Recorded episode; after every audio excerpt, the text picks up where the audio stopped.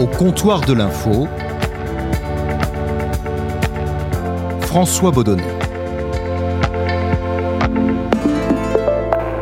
Un épisode exceptionnel aujourd'hui du comptoir de l'info, avec en direct de Kiev en Ukraine Dorothée Oliéric, l'une des envoyées spéciales de France Télévisions au cœur de ce conflit. Salut Dorothée. Salut François, tu vas bien? Merci beaucoup Dorothée hein, de prendre euh, ce temps pour être avec nous euh, dans un moment euh, très compliqué pour toi et, ton équipe, hein, Christophe Kenck, Bruno Vignier et Patrick Miette. Tu es à Kiev depuis quasiment la mi-février, peut-être un peu avant même je crois. au moment un petit peu avant, parce que j'ai fêté la Saint-Valentin ici. Ah. C'est mon repère, peut-être deux jours avant la Saint-Valentin, le 12 février sans doute. Bon, une Saint-Valentin particulière. Euh, au moment où nous enregistrons euh, ce podcast, euh, la guerre a commencé depuis sept jours. On est au septième jour de guerre. il y a une colonne impressionnante de chars russes à 25 km en gros de l'endroit où, vous êtes. Et pourtant, à l'inverse d'autres journalistes qui, eux, sont, partis, tu as décidé de rester malgré le risque. Comment se prend une, telle décision, Dorothée? J'ai envie de dire que je couvre des pays en guerre depuis 25 ans et que jamais euh, ça m'est venu à l'idée de partir quand les choses commencent. Et je suis assez surprise de voir effectivement pas mal de journalistes quitter les lieux au, au moment où vraiment l'offensive commence. Euh, notre travail, c'est d'être un petit peu là où les gens ne sont pas. Quand les Français partent du pays, nous on arrive. Euh, quand il y a une opération militaire, on essaye d'aller euh, sur la ligne de front avec les uns ou avec les autres. Mais notre métier, c'est d'être là où ça se passe, là où en plus l'histoire s'écrit, peut-être avec un grand H, avec tout ce qui se passe, euh, ça me vient pas l'idée de partir. Et je comprends pas tellement ceux qui partent. C'est dangereux, mais, c'est la guerre, et la guerre c'est dangereux, c'est pas nouveau. Et comment on fait quand même pour faire la, bonne, la bonne balance, si je puis dire, entre le risque, puisqu'en gros, vous risquez vos vies, et la nécessité d'informer Pour moi, la nécessité d'informer prime sur tout le reste. Hein. Euh, on ne peut pas couvrir une guerre sans prendre de risques, c'est absolument impossible. Même si régulièrement notre hiérarchie, notre direction nous dit ne prenez pas de risques, je tiens à vous dire et redire euh, que dès qu'on met un pied dans un pays en guerre, il y a des risques. On peut les mesurer parfois. En l'occurrence, euh, c'est plus difficile ici parce qu'il s'agit de frappes aériennes qui peuvent toucher les civils, les militaires, les journalistes, euh, qui peuvent vraiment toucher tout le monde. Après, euh, qui peut dire ce que va faire Vladimir Poutine Personne? Euh, faut-il quitter le navire parce que il va y avoir une pluie de bombes? Les civils sont là, les 6000 Ukrainiens ont fui, mais il en reste, vous savez, la ville de Kiev, c'est 3 millions. Donc eux sont là, eux vont subir les foudres de, cette guerre, de cette attaque russe. Euh, au nom de quoi Moi, je devrais partir parce que c'est dangereux, parce que c'est risqué j'ai envie de vous dire, il se prépare au pire, hein, vraiment avec cette frappe sur la télévision, l'interruption de toutes les chaînes. Il y a eu cinq morts et ça se trouve effectivement pas dans le centre, mais c'est peut-être à une dizaine de kilomètres. Et surtout, les agences russes annoncent qu'ils vont cibler d'autres infrastructures, notamment celles des services secrets, qui pour le coup se trouvent à 700 mètres de l'endroit où je suis dans cet hôtel. Euh, ça se rapproche là. Qu'est-ce qui pourrait euh, te décider justement à un moment ou à un autre de malgré tout euh, quitter, euh, de malgré tout partir Alors ça, c'est très simple, c'est la direction de France Télévisions qui, bien sûr, euh, s'inquiète pour nous. La, présidente suit ça de près. mon chef de service me dit on fait des réunions de sécurité tous les matins pour voir ce qui se passe, pour voir aux conditions de travail, pour voir la, la menace. donc la seule chose qui pourrait me faire partir, c'est qu'on me demande de partir. Mais de moi-même, non, je suis dans cette histoire. elle a commencé, on est au septième jour de guerre. Les chars sont aux portes de la ville. Euh, c'est un siège qui peut commencer. C'est peut-être de, la guérilla urbaine aussi demain. Euh, c'est peut-être des combats, c'est peut-être des moments difficiles, mais, mais ça, je les ai vécus sur beaucoup d'autres conflits, depuis Sarajevo ou en à Grozny, en Tchétchénie ou, ou, en Afghanistan. Ou, voilà, c'est une couverture d'un conflit avec effectivement des moments où je dis pas que j'ai pas peur, je dis juste que je suis là où je dois être et, je fais mon métier qui est de témoigner, d'essayer de raconter ce que ressent la population, ce que fait la population. Et on ne peut pas vraiment avoir accès en ce moment aux militaires, mais moi j'ai fait une demande pour aller également, comme nous sommes côté ukrainien, auprès des forces et des troupes ukrainiennes. Mais pour l'instant, euh, il n'emmène aucun journaliste.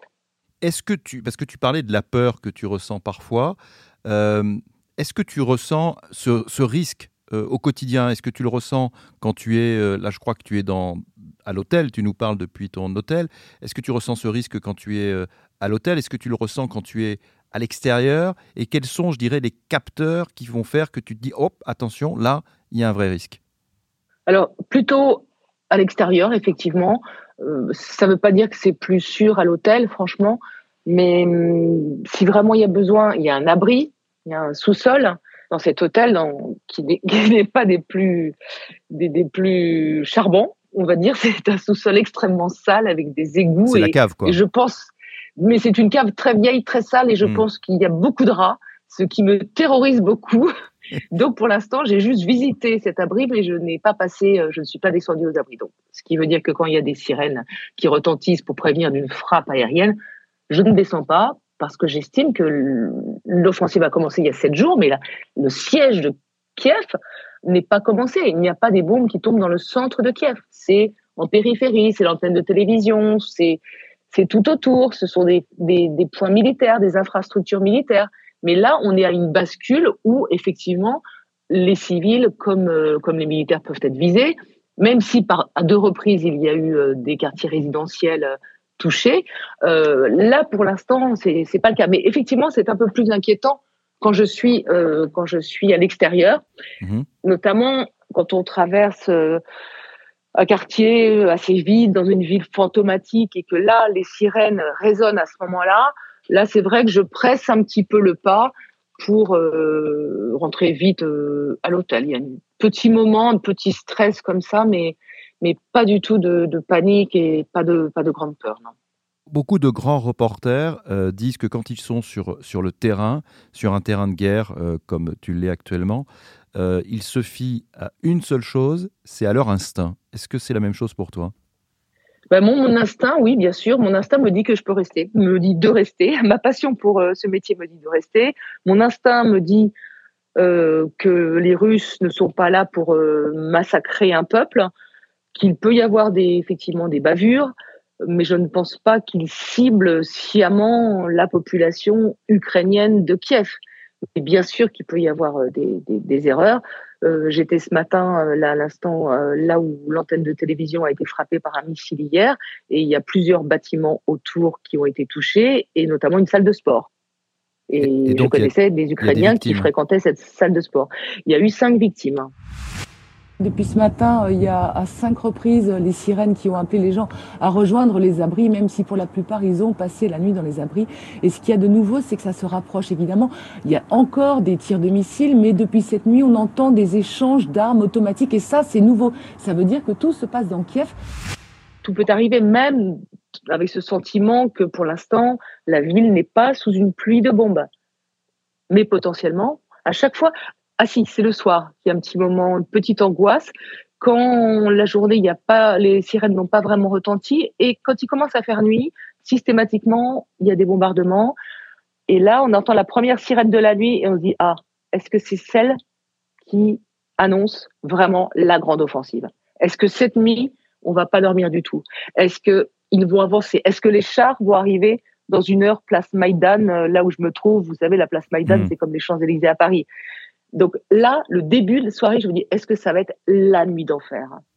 Est-ce que ça veut dire que euh, la nuit, les nuits sont compliquées? Ça veut dire tout simplement, euh, est-ce que tu arrives à te reposer? Est-ce que tu arrives à, déconnecter et te dire que tu peux dormir quelques heures?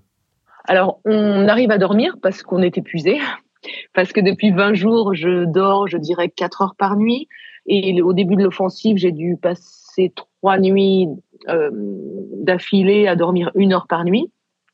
Donc ça, effectivement, c'est un petit peu difficile. Et au bout de la, quatrième, vous êtes tellement, tellement euh, fatigué que ben voilà, on, dort. Et ce qui m'embête un petit peu en m'endormant, c'est de me dire que je vais peut-être pas entendre les sirènes. Tiens, d'ailleurs, il y en a une qui sonne à l'instant.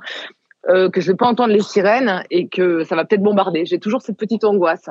Voilà, je vais. Voilà l'ambiance que j'ai. Euh, je ne sais pas combien de fois par jour se dire je m'endors et si je n'entends pas et que ça tombe. Et souvent, on se réveille le matin et je vois les confrères, j'ai est-ce que ça a tapé cette nuit Il y en a un qui dit oui, à 4 heures du matin, ça a tapé très très fort, t'as pas entendu l'explosion Je dis bah non, non, j'ai pas entendu, je dormais. Là, on entend, très, on, entend très bien la sirène. Là. On, entend très bien la sirène derrière toi.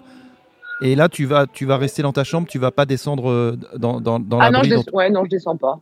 Non. Il n'y a pas une pression, bah tu n'as pas des consignes, par exemple, des, du personnel de l'hôtel en disant vous devez descendre?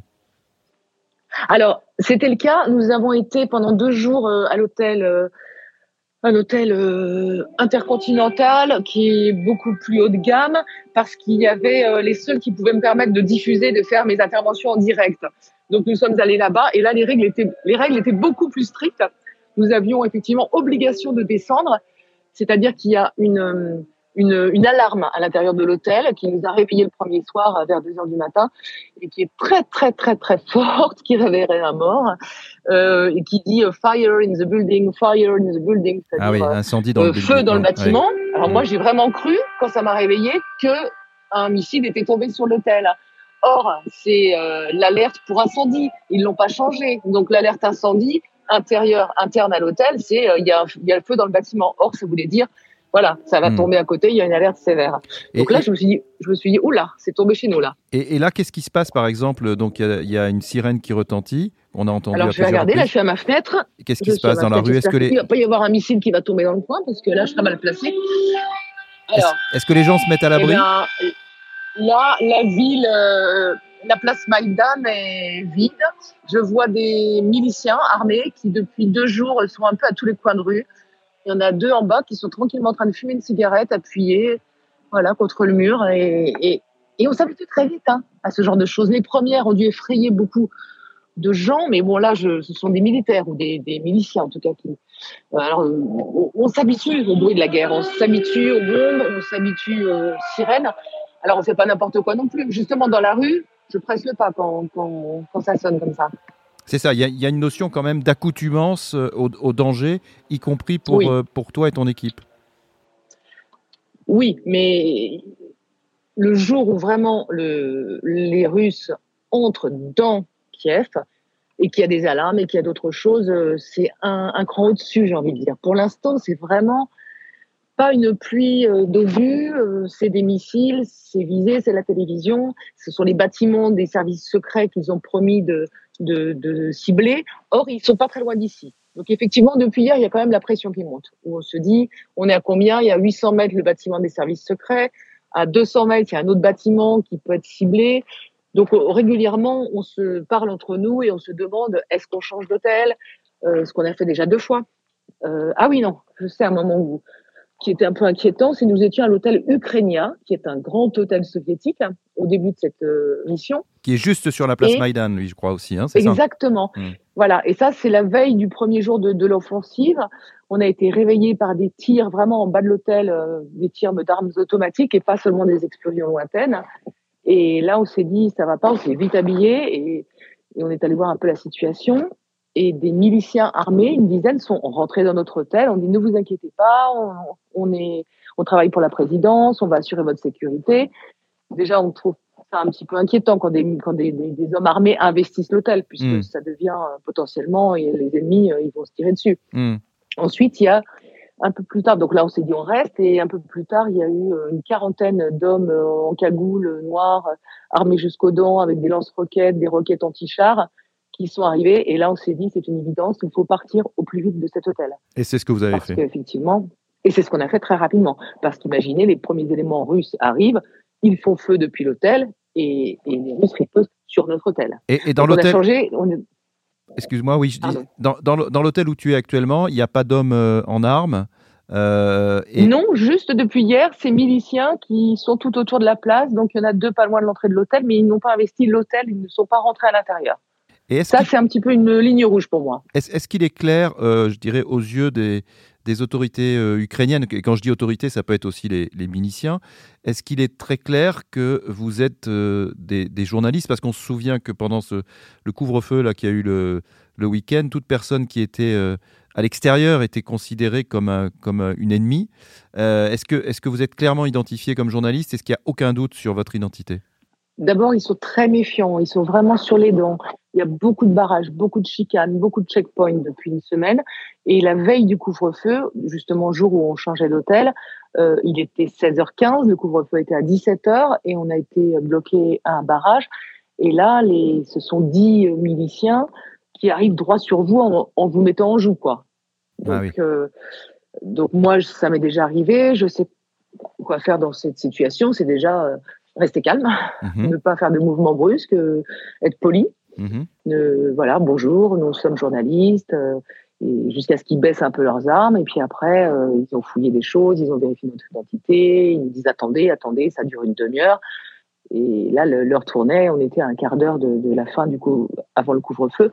Donc là, il y a, y a, le cœur oui, qui bat un peu plus vite parce que, parce que quand ils disent qu'ils seront, qu'ils traiteront comme des ennemis ceux qui sont dehors après le couvre-feu, hmm. euh, je pense que ça peut être un peu compliqué, on va dire. Est-ce, est que tu sentais chez ceux qui t'ont arrêté euh, de la peur aussi, parce que ça peut être souvent le cas, ce, souvent peut-être des jeunes ou des gens qui sont pas du tout habitués à faire ce genre de choses et qui ont eux-mêmes très peur Alors non, euh, ceux-là n'avaient pas peur du tout, j'ai bien vu dans leur regard.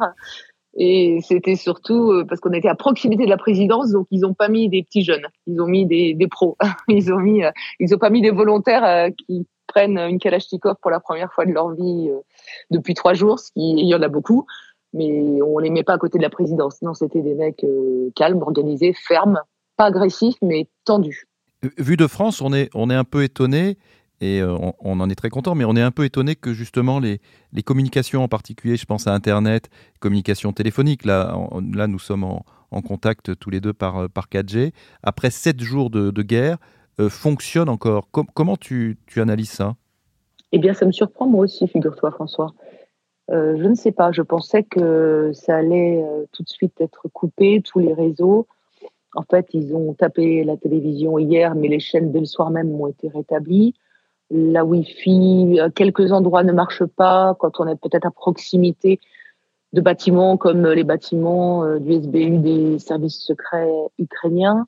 Mais euh, la Russie n'a pas fait le blackout total, ce qu'on imaginait dans les premiers scénarios, qui étaient la cyberattaque, couper les moyens de communication, faire des, des, fausses informations. Et voilà, il y avait tout un plein de choses et on se retrouve quand même dans une une campagne de frappe aérienne qui précède en général effectivement une offensive terrestre, qui se fait attendre un peu.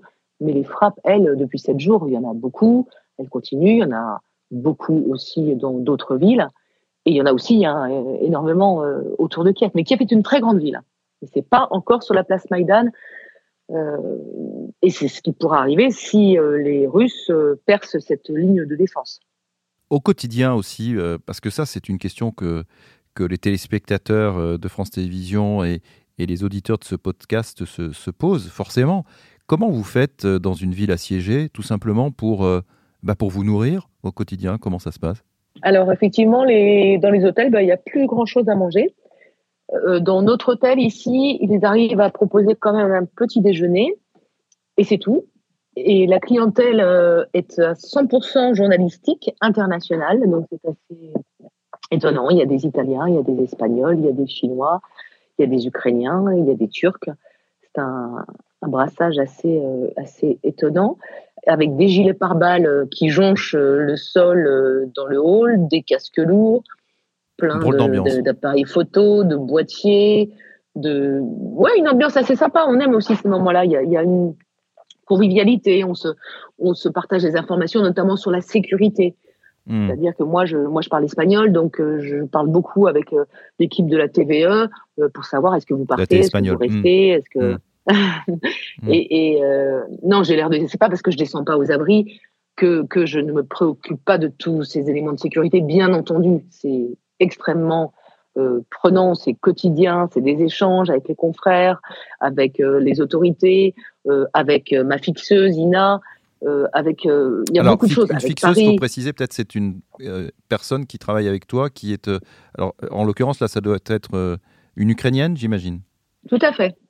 Ina est, ukrainienne, elle est interprète. elle travaille beaucoup avec des boîtes internationales sur des choses plus littéraires parfois. C'est pas son métier d'être journaliste et encore moins du journalisme de guerre, mais elle est très courageuse Et, elle s'adapte à ce travail télévisuel qui est d'être avec nous euh, parfois 24 heures sur 24. Enfin, même en ce moment, depuis six jours, elle est 24 heures sur 24 avec nous. Parfois, il n'y a pas assez de chambres, on dort euh, toutes les deux. Euh, parfois, c'est très, très rustique. Parfois, ça l'est moins, comme les deux jours qu'on a passés dans un grand hôtel parce que la diffusion de nos directs était là-bas pendant deux jours mais on, passe de dormir euh, dans une cave avec des rats à dormir dans un lit très confortable euh, dans un hôtel 5 étoiles. Et il y a pour la nourriture, euh, en fait, dès qu'on a le temps, parce que la priorité c'est le reportage, hein, c'est le tournage, c'est les traductions, c'est envoyer les sujets, préparer les directs. Quand on a le temps, quelqu'un de l'équipe va à la recherche d'une petite épicerie ouverte il y en a encore. Il y a parfois des supermarchés. Mm. Alors, il y en a encore, mais pas beaucoup, hein, plus beaucoup depuis deux, trois jours. Alors, il y a des supermarchés, mais auquel cas, là, il y a des 2, 3, 4, 5 heures de queue. Donc, on n'a pas le temps de faire ça. Mm. Et euh, voilà, Bruno, euh, le JRI, le journaliste. Caméraman. Caméraman, euh, a dégoté une petite épicerie hier. Il est allé acheter des choses qu'on peut garder, hein, des, pâtes où on rajoute de l'eau, euh, des petites pâtes dans les, plats déjà, mm. déjà prêts. Là. Ça me rappelle euh, quand j'étais étudiante. Et puis, euh, du, voilà, des petites choses simples, du pain, du jambon, du fromage et, et des boissons et, voilà, de l'eau. Et, et, comme ça, on tient. Et il y a une question aussi que se posent les, téléspectateurs de, France Télévisions. quand tu fais des directs ou quand les, autres envoyés spéciaux font, des directs, parfois vous êtes équipé du, du casque et, et, du gilet pare-balles. Euh, parfois pas. Euh, quand faut-il mettre les protections et, quand est-ce que ce n'est pas nécessaire? Ça, c'est l'appréciation. C'est un peu euh, comme je le sens, on va dire.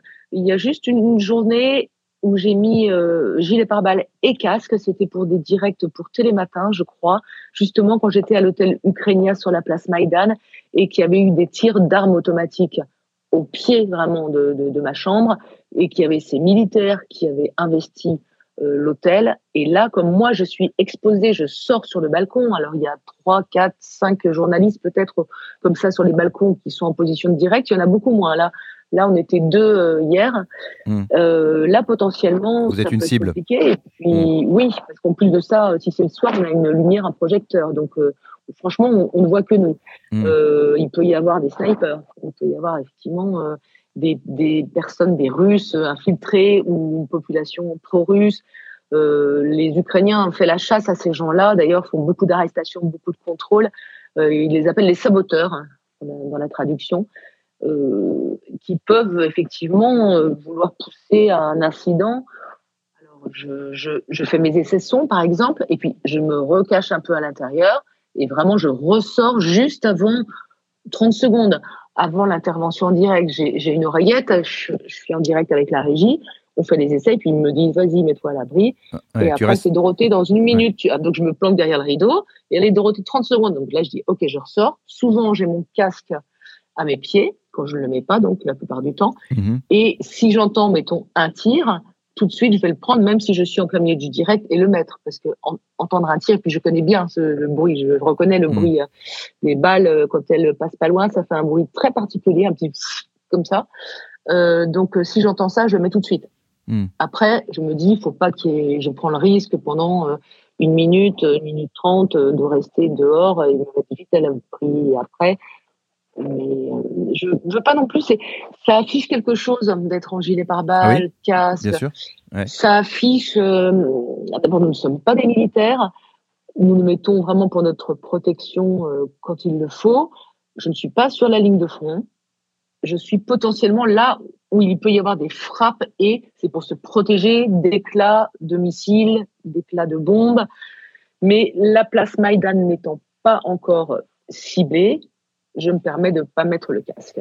Hmm. Et quand ta famille, euh, euh, là on peut aborder peut-être un aspect un peu plus personnel, mais justement quand, quand ta famille qui est restée euh, en France te voit avec ton gilet pare-balles et, et, ton casque pendant tes directs, j'imagine qu'ils s'inquiètent beaucoup pour toi ils ont la, la, gentillesse de ne pas me le dire parce que c'est très difficile d'être dans un terrain, sur un terrain comme ça, sachant que les proches sont très inquiets. C'est difficile. Donc ils ne me le disent pas, ils le sont peut-être. Je ne sais pas, j'imagine un peu bien sûr. Et puis j'envoie des petits messages pour les rassurer. Et puis avec la famille, quand on est euh, sur un terrain difficile. Souvent, on parle de choses très anodines, très, quotidiennes. Donc, euh, mes enfants m'envoient la photo du chat. Euh, moi, je leur envoie des photos rigolotes. Voilà, et je suis pas là à dire, voilà, il y a eu des sirènes, il y a eu des bombes. Bon, ils l'entendent s'ils regardent les directs. Et je leur dis pas vite, regardez maman à la télévision.